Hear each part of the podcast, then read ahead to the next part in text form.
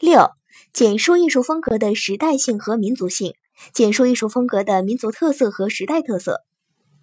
艺术风格的另一个重要特征就是它常常具有鲜明的民族特色和时代特色。这种民族风格或时代风格体现出艺术风格的一致性，它与艺术风格的多样性一道，共同形成了辩证统一的关系，使艺术风格既有多样性又有一致性。小一。艺术风格的民族特色是由本民族的地理环境、社会状况、文化传统、风俗习惯等多种因素决定的，体现出本民族的审美理想和审美需要。但归根到底，还是根源于本民族的社会生活与经济基础。民族风格的形成离不开各个民族独特的文化心理结构，它以一种集体无意识的方式积淀下来，并且世代传承延续下去。宗白华先生在《论中西画法的渊源与基础》一文中，详细分析了中国画与西洋画之间的区别。他指出，中西绘画的根本区别就是二者来源于各色不同的文化基础。丹纳在艺术哲学中提出，种族、环境、时代等三个因素决定了艺术的发展。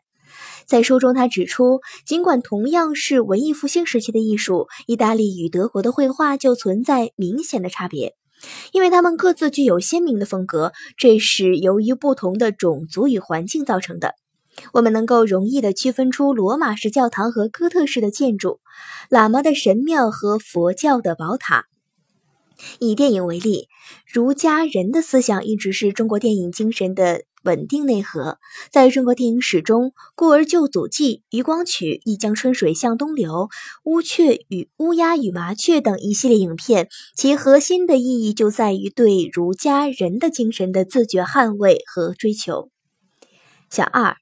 艺术风格的时代特色是指同一时代的艺术作品常常具有某些共同的特征，体现出这个时代占主导地位的审美理想和审美追求。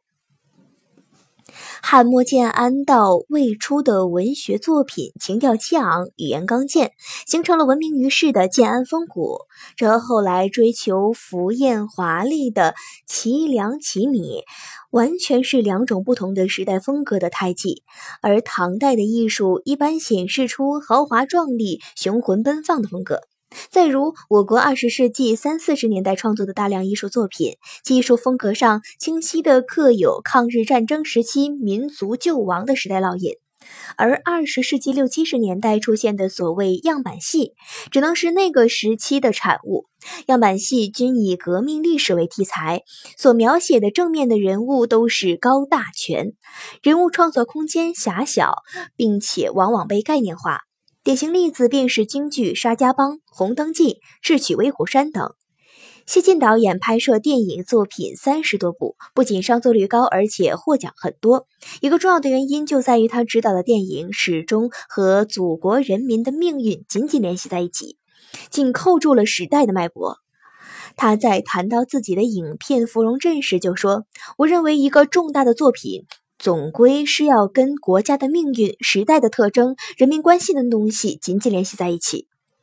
所谓的拜占庭艺术、哥特式艺术。洛可可艺术、巴洛克艺术等等，